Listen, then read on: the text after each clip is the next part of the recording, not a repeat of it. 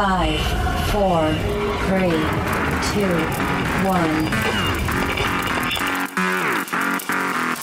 Ha llegado el momento, tu momento para disfrutar, para divertirte, para informarte. Este es tu momento de ser libre en nuestra frecuencia. Ponte los audífonos, vivamos, la experiencia.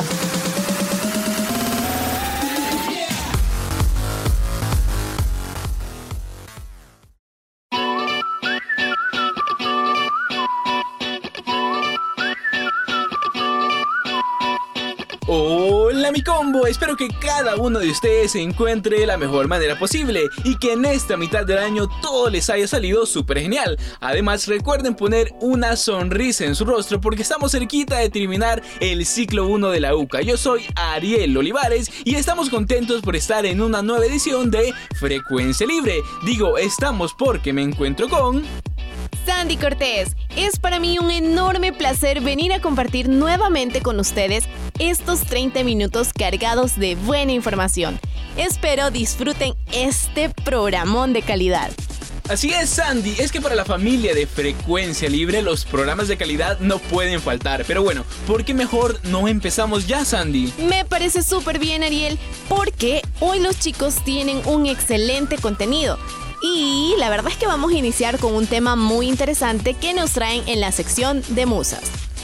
Y es que te quiero preguntar, Ariel, ¿has notado que en las películas de Hollywood siempre se resalta el espíritu patriota de Estados Unidos? es totalmente cierto, lo típico es que siempre salvan al mundo, ¿no, Sandy? es cierto, tenés razón, Ariel, la típica frase. Hay que salvar al mundo y el mundo es solo Estados Unidos. Pero bueno, te cuento que en esta ocasión Cristina Asensio nos hablará sobre el cine bélico desde los tiempos de Peter Harbour. Sin más que decir, vamos contigo Cristina.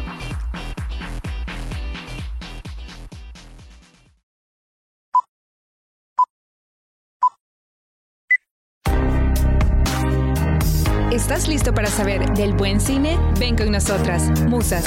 Conocerás datos curiosos, información interesante y recomendaciones del séptimo arte. Luces, cámara y Musas.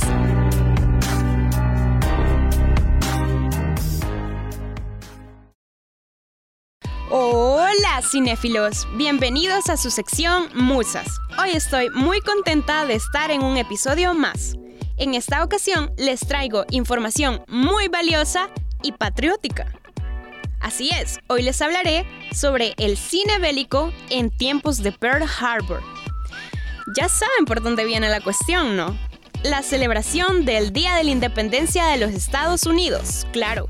Se celebra el 4 de julio, mismo día del cumpleaños de esta su servidora. Así que para comenzar este episodio los invito a colocarse sus audífonos para disfrutar de una experiencia como en la gran pantalla. 3, 2, 1, acción. Todos los acontecimientos bélicos han sido temas recurrentes en la historia del cine y la Segunda Guerra Mundial.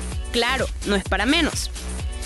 Desde la invención del cine en 1895, los ejércitos han desempeñado en el cine un papel fundamental al servicio de los intereses de los gobiernos, quienes vieron que a través del séptimo arte podrían manipular la conciencia de la gente de manera rápida y sencilla a través de la propaganda. Así mero, todos los gobiernos han utilizado los medios de comunicación para sus propios objetivos, estrechando las relaciones entre los órganos de poder, de propaganda y los medios de comunicación. Pero a ver, a ver, hoy hablaremos de la gran American Daydream. Actualmente, la relación entre Hollywood y el ejército de Estados Unidos sigue siendo estrecha. Hoy por hoy, el género bélico sigue activo pese a que sufrió una ligera caída tras la guerra de Vietnam. Sin embargo, a partir de mediados de los 70, la industria volvió a recuperar el género con películas cercanas a la aventura del héroe. Pero, desde la década de los 80 y 90, se dejaron de lado los acontecimientos bélicos para centrarse en el soldado como persona, quien alberga numerosos sentimientos de duda y temor acerca de las acciones que realiza. En este nuevo tratamiento del género se observa la guerra como un mayor crueldad y veracidad, debido a los avances técnicos. Es por ello que traigo el top 4 de películas bélicas que influyen en el público por sus narrativas, conflictos, vestuario y la calidad del héroe como mencioné antes.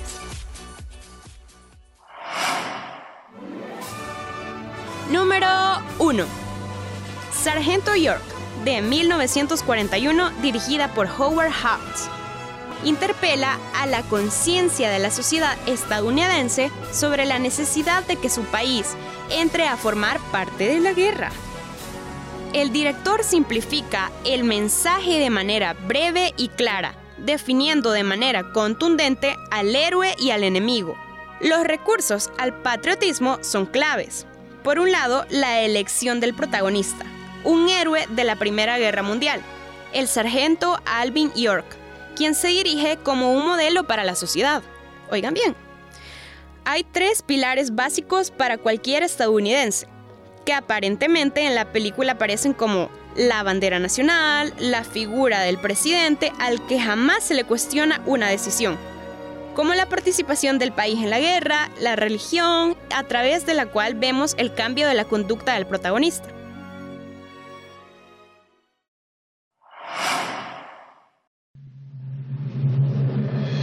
Número 2. Paths of Glory, de 1957, dirigida por Stanley Kubrick. Una película en la que nos siguen mostrando a sus protagonistas como héroes, convencidos de la bondad de sus creencias y seguros de que están haciendo lo correcto para mejorar el mundo. Tanto la película como la novela original están parcialmente inspiradas en acontecimientos reales la ejecución durante la Primera Guerra Mundial por desobediencia de cuatro soldados de la Brigada 119 de Infantería del Ejército francés.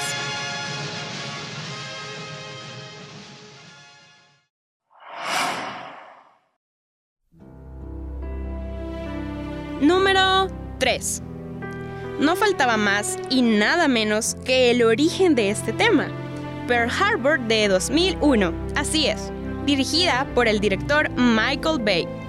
El filme dramatiza el ataque a Pearl Harbor durante la Segunda Guerra Mundial, una revisión dramática de los hechos acontecidos en el ataque a esta base naval el 7 de diciembre de 1941. La parte final de la película relata la incursión Doolittle del primer ataque estadounidense a las islas japonesas de la Segunda Guerra Mundial. La película no fue bien recibida por la crítica, claro. Sobre todo la estética y romance que deja en segundo plano a la temática, que es lo que caracteriza el título de ella misma. Sin embargo, toca esas partes bien esenciales sobre servir a la Fuerza Aérea Armada Británica para combatir a los nazis. Como representante del ejército estadounidense, una labor muy patriótica para la nación y la divulgación de este subgénero.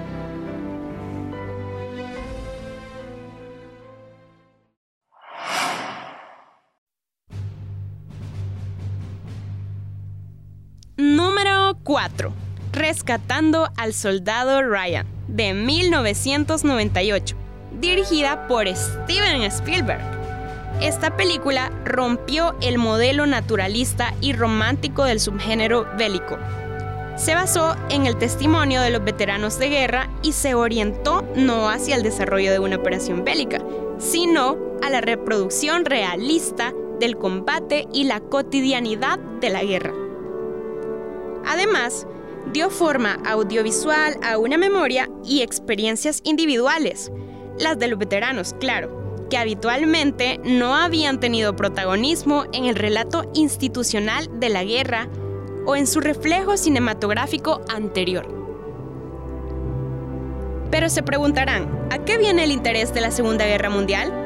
Tom Brockham sostiene en su libro The Greatest Generation, la generación más grande, que la sociedad estadounidense tiene una deuda histórica con los caídos y los veteranos de la Segunda Guerra Mundial. así como lo oyen así como lo oyen. Y es que Es urgente una reparación simbólica para estos valientes, que están alcanzando el final de su ciclo vital.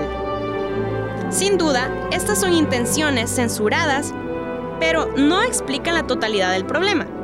El interés del establishment cultural estadounidense por la Segunda Guerra Mundial tiene relaciones que no podemos evitar, y el mensaje expresa una clara alusión al trauma nacional de Vietnam. Además, la resistencia civil hacia la guerra de Vietnam fue un punto de inflexión en la conciencia nacional de Estados Unidos y un reto formidable a la hegemonía de los grupos de poder.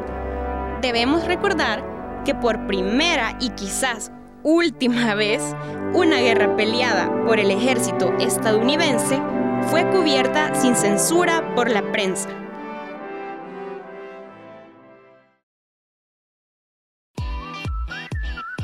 Y bueno, mis cinéfilos, hemos llegado hasta el final de este episodio.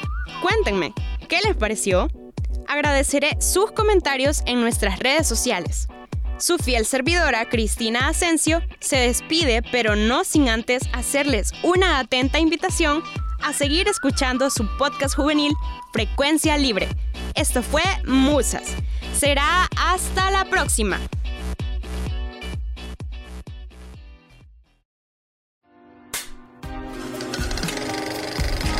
Esta fue la sección Musas.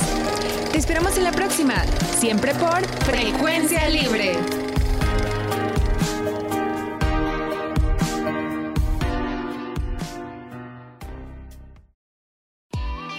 ¡Ey! ¡Qué chivo todo lo que nos contó Cristina! Es que cuando hablan de cine siempre pienso en las chicas de musas. Una excelente información.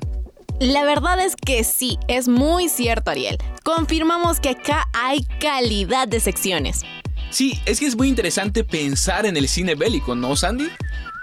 Sí, Ariel. Pero bueno, te recuerdo que aparte de buena calidad en los programas, también tenemos variedad de temas. Por eso tenemos que continuar porque la verdad nos esperan más secciones. Y para ello, ¿qué te parece si nos vamos al mundo geek? Sin duda, Zona Geek nos trae un tema más que interesante. Y tienes razón, Sandy. Katia Cotto nos trae un tema para los amantes de los videojuegos, ya que nos hablará en su sección Zona Geek sobre la influencia de ellos. Es hora de dejar que Katia Cotto nos hable en su sección Zona Geek.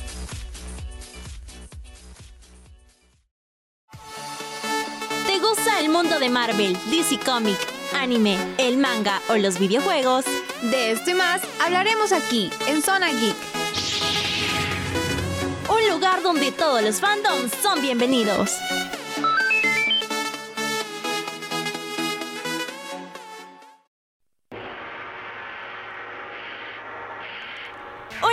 Queridos amigos que nos escuchan. Espero se encuentren súper, pero súper bien. Yo soy Katia Coto y los estaré acompañando en esta su sección favorita, Zona Geek. El tema del que hablaremos hoy es la influencia e impacto que generan los videojuegos en la educación. Así que sin más que agregar, comencemos. Los videojuegos son aplicaciones interactivas con su principal objetivo que es entretener a través de ciertos controles, permitiendo simular y experimentar diversas situaciones a través del televisor, teléfono o cualquier dispositivo electrónico. Por otra parte, siempre existen algunos mitos que preocupan a los padres, por lo que es necesario saber cómo influyen los videojuegos en la educación de sus hijos y si estos pueden afectar negativamente su desarrollo. Pues acá te presento algunos mitos y verdades sobre los videojuegos.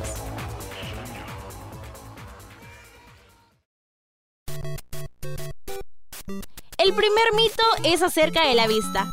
Muchos dicen que el ser gamer puede dañar tu visión debido a la exposición prolongada de las luces de la pantalla en tu televisión o computadora. Casualmente, estos dispositivos son los que hacen posible la actividad de jugar, por lo que existe una relación más la culpa no recae específicamente en los videojuegos, sino en las luces de las pantallas. Por otro lado, tenemos este mito que es que se escucha muy a menudo y es que son las causas de adicción. Según la Organización Mundial de la Salud, incluyó que el gaming como un trastorno del comportamiento y no una adicción. Y los juegos responsables de este desorden conductual son mayormente los juegos de apuestas. Por otro lado, tenemos el mito de los videojuegos generan conductas violentas. Y acá podemos decir que es cierto que hay muchos videojuegos violentos. Pero precisamente existen organizaciones encargadas en planificarlos para que así se pueda controlar la clase de juegos a los que los niños o jóvenes pueden tener acceso.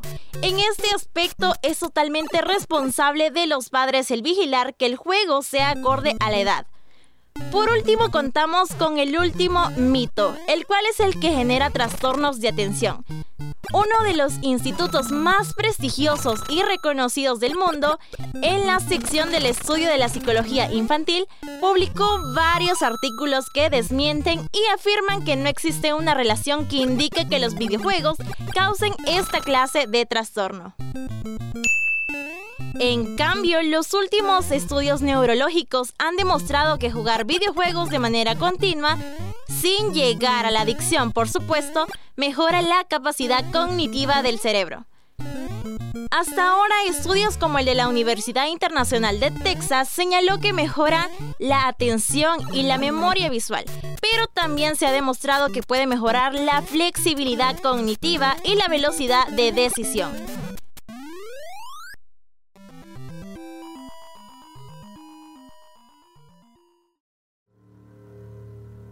Ahora es momento de aclarar cómo influyen los videojuegos en la educación. Los videojuegos pueden tener efectos muy beneficiosos para los procesos educativos de los niños y jóvenes, siempre y cuando se controle la cantidad de tiempo que estos puedan jugar para así evitar inconvenientes relacionados.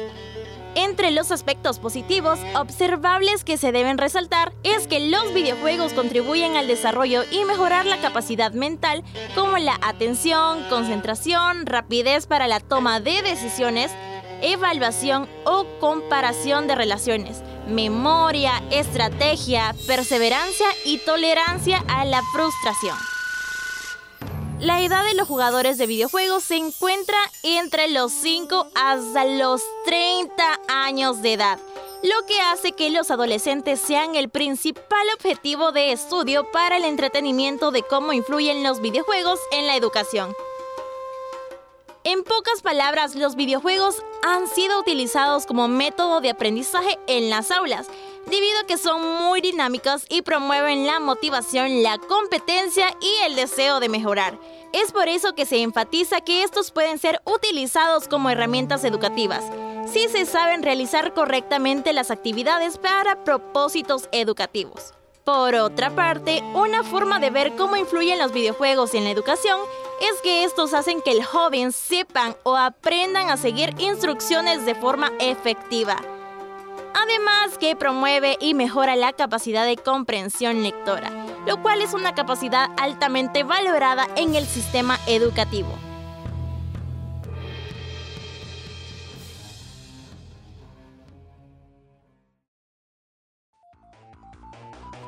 Por ello también se debe de tener ciertos tipos de consideración. Estos son importantes no solo en la escuela o universidad, sino en nuestra vida cotidiana, puesto que nos ayudan a relajarnos y a salir de la rutina.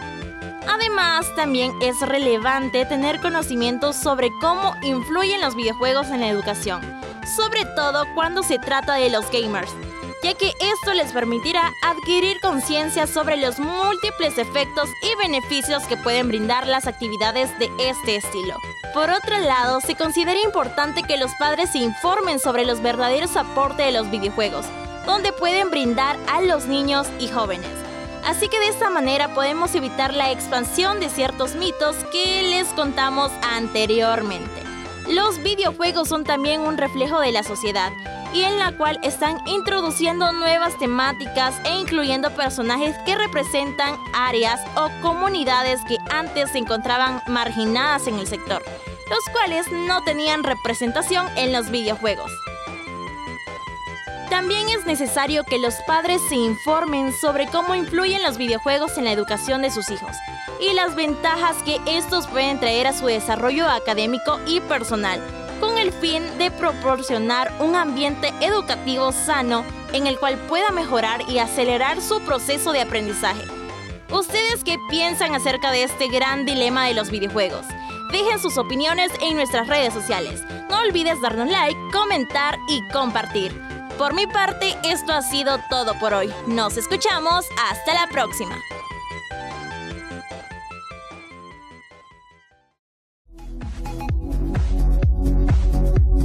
Zona Geek, un lugar para todos los gustos. Hasta la próxima.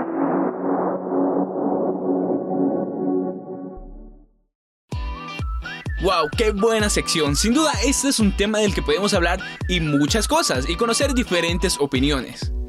Tienes razón, Ariel. Por eso los invitamos a que nos escuchen, que nos escriban en redes sociales y nos cuenten qué piensan sobre la influencia que tienen los videojuegos en sus usuarios. O también que nos cuenten qué influencia consideran que han tenido los videojuegos en ustedes. Bueno, tienes toda la razón, Sandy, me parece súper bien, pero ¿qué te parece si nos pasamos a la siguiente sección? ¡Súper! Me parece muy bien. La verdad es que estoy ansiosa por conocer más. me llega, Sandy. Entonces, ¿te encantaría saber el dato curioso que nos trae Paola Rogel? Sin duda, así que pasamos ya con lo que no sabías en 30 segundos con Paola Rogel.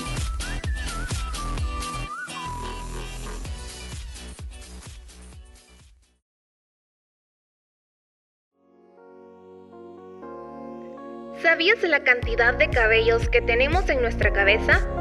A ver, déjame que te cuente sobre el tema. La cifra varía según el color de cabello. Las personas pelirrojas tienen alrededor de 90.000, mientras que los morenos y castaños tienen alrededor de 105.000. En el caso del pelo rubio, la cifra sube hasta los 140.000. La media, no obstante, es de 250 cabellos por centímetro cuadrado. ¡Wow! Interesante, ¿verdad?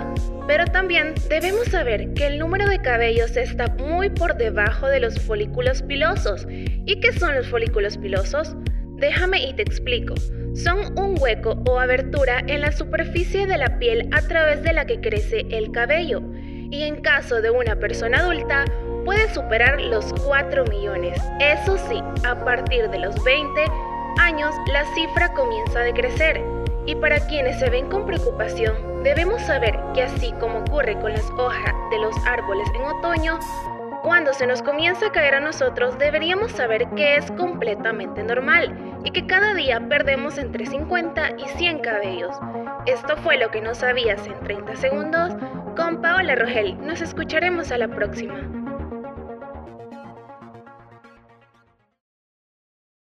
Sandy, mira qué dato más interesante nos compartió Paola. Definitivamente, Ariel. La verdad es que la cantidad de cabellos que tenemos es bastante considerable. Yo no me imaginaba eso. Sin duda, ni yo tampoco. Muy cierto, Sandy. Pero sabes que también tenemos que seguir con el programa y tenemos que pasar con la siguiente sección. Sí, es cierto. Y es que el tema que abordarán Roxana Monterrosa y César Panameño me emociona mucho. Y estoy segura que más de alguno de ustedes también les va a emocionar y les va a encantar. me llega Sandy. Entonces, sin más, pasemos ya con los chicos de la sección Buoneando.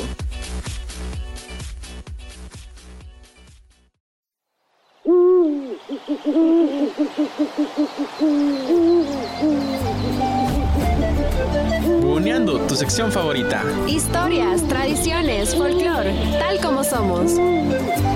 Iniciamos.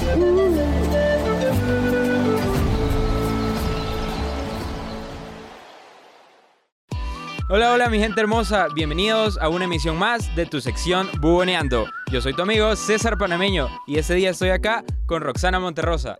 Rox, ¿qué ondas? ¿Cómo estás? Hola César, pues bien, sabes, súper emocionada ya que hoy les traemos una mega sorpresa a nuestros amigos oyentes. Y es como no emocionarme, sí hablaremos de dos datos curiosos de la cultura popular salvadoreña. Claro que sí, Rox, pero ¿qué dices si iniciamos con una canción folclórica de nuestro país? Me parece súper. ¡Iniciemos!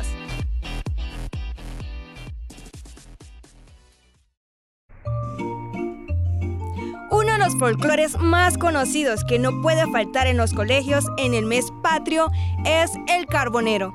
Claro que sí, El Carbonero es una canción que normalmente se toma como folclore de El Salvador, considerada por muchos salvadoreños como un segundo himno nacional, ya que relata las costumbres de la época, aunque en realidad no lo es. Esta canción es bastante conocida y es incluso representada en actividades culturales por personas que la bailan vistiendo trajes típicos. Y como dato curioso, César, esta canción fue escrita en 1934, siendo creación de don Pancho Lara, poeta y músico al que se le atribuye alrededor de 400 composiciones, entre ellas infantiles y las más populares del perfil folclórico y popular. Juela, qué dato tan interesante, Rox. Pero ¿sabías que esta canción trata de un personaje de orígenes humildes que baja de las cumbres cargando el carbón de madera, que venderá en las calles del pueblo y el mercado?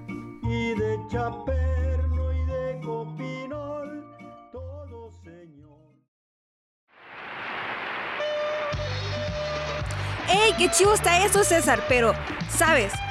No sé si en este momento hablamos de algo así como algo delicioso, algo así como una comida típica, no sé. Claro que sí, Rox. Hijuela, qué rico. Estamos hablando de las ricas pupusas. Juela, qué delicia.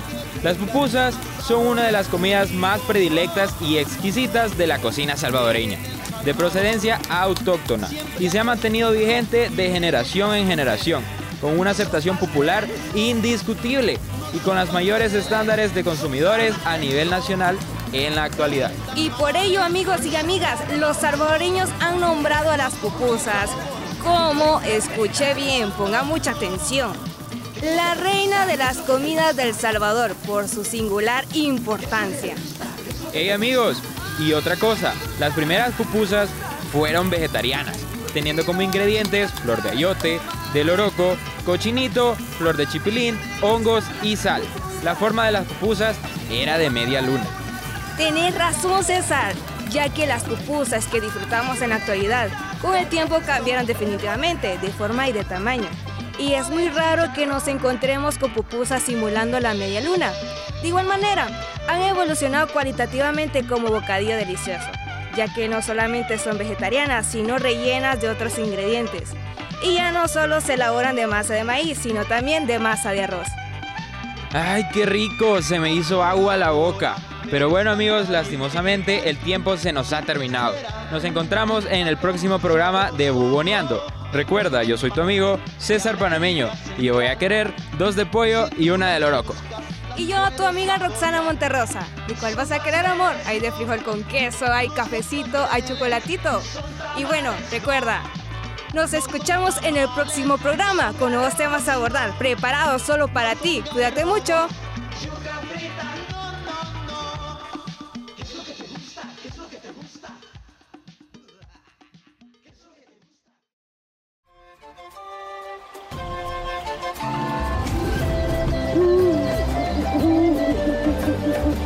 Esta fue tu sección Buoneando. Es tu cultura, nuestra cultura. Hasta, la próxima.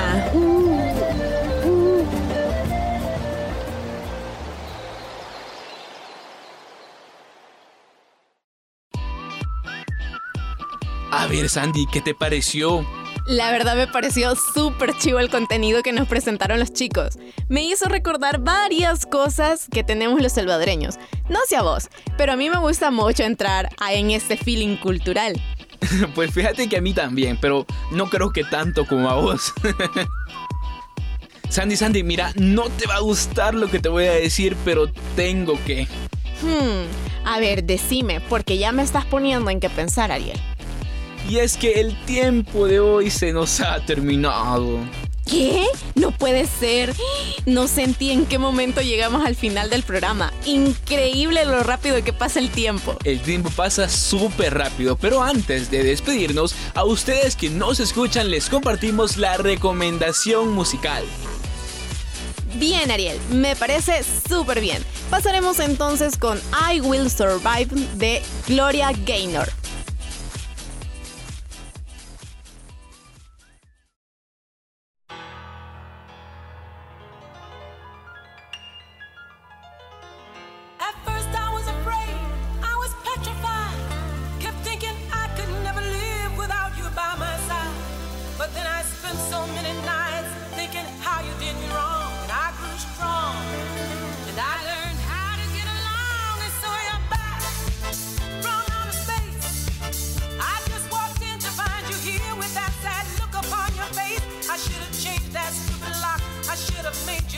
lucky if I'd known for just one second.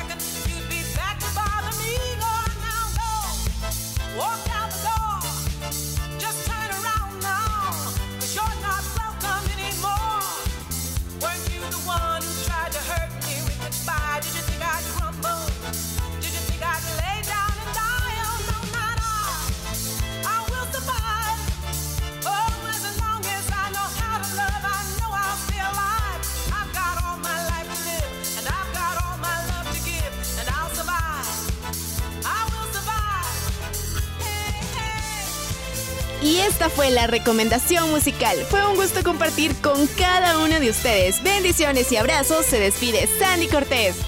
Y Ariel Olivares. Muchas bendiciones del más grande y... Nos, Nos escuchamos. Hasta la próxima.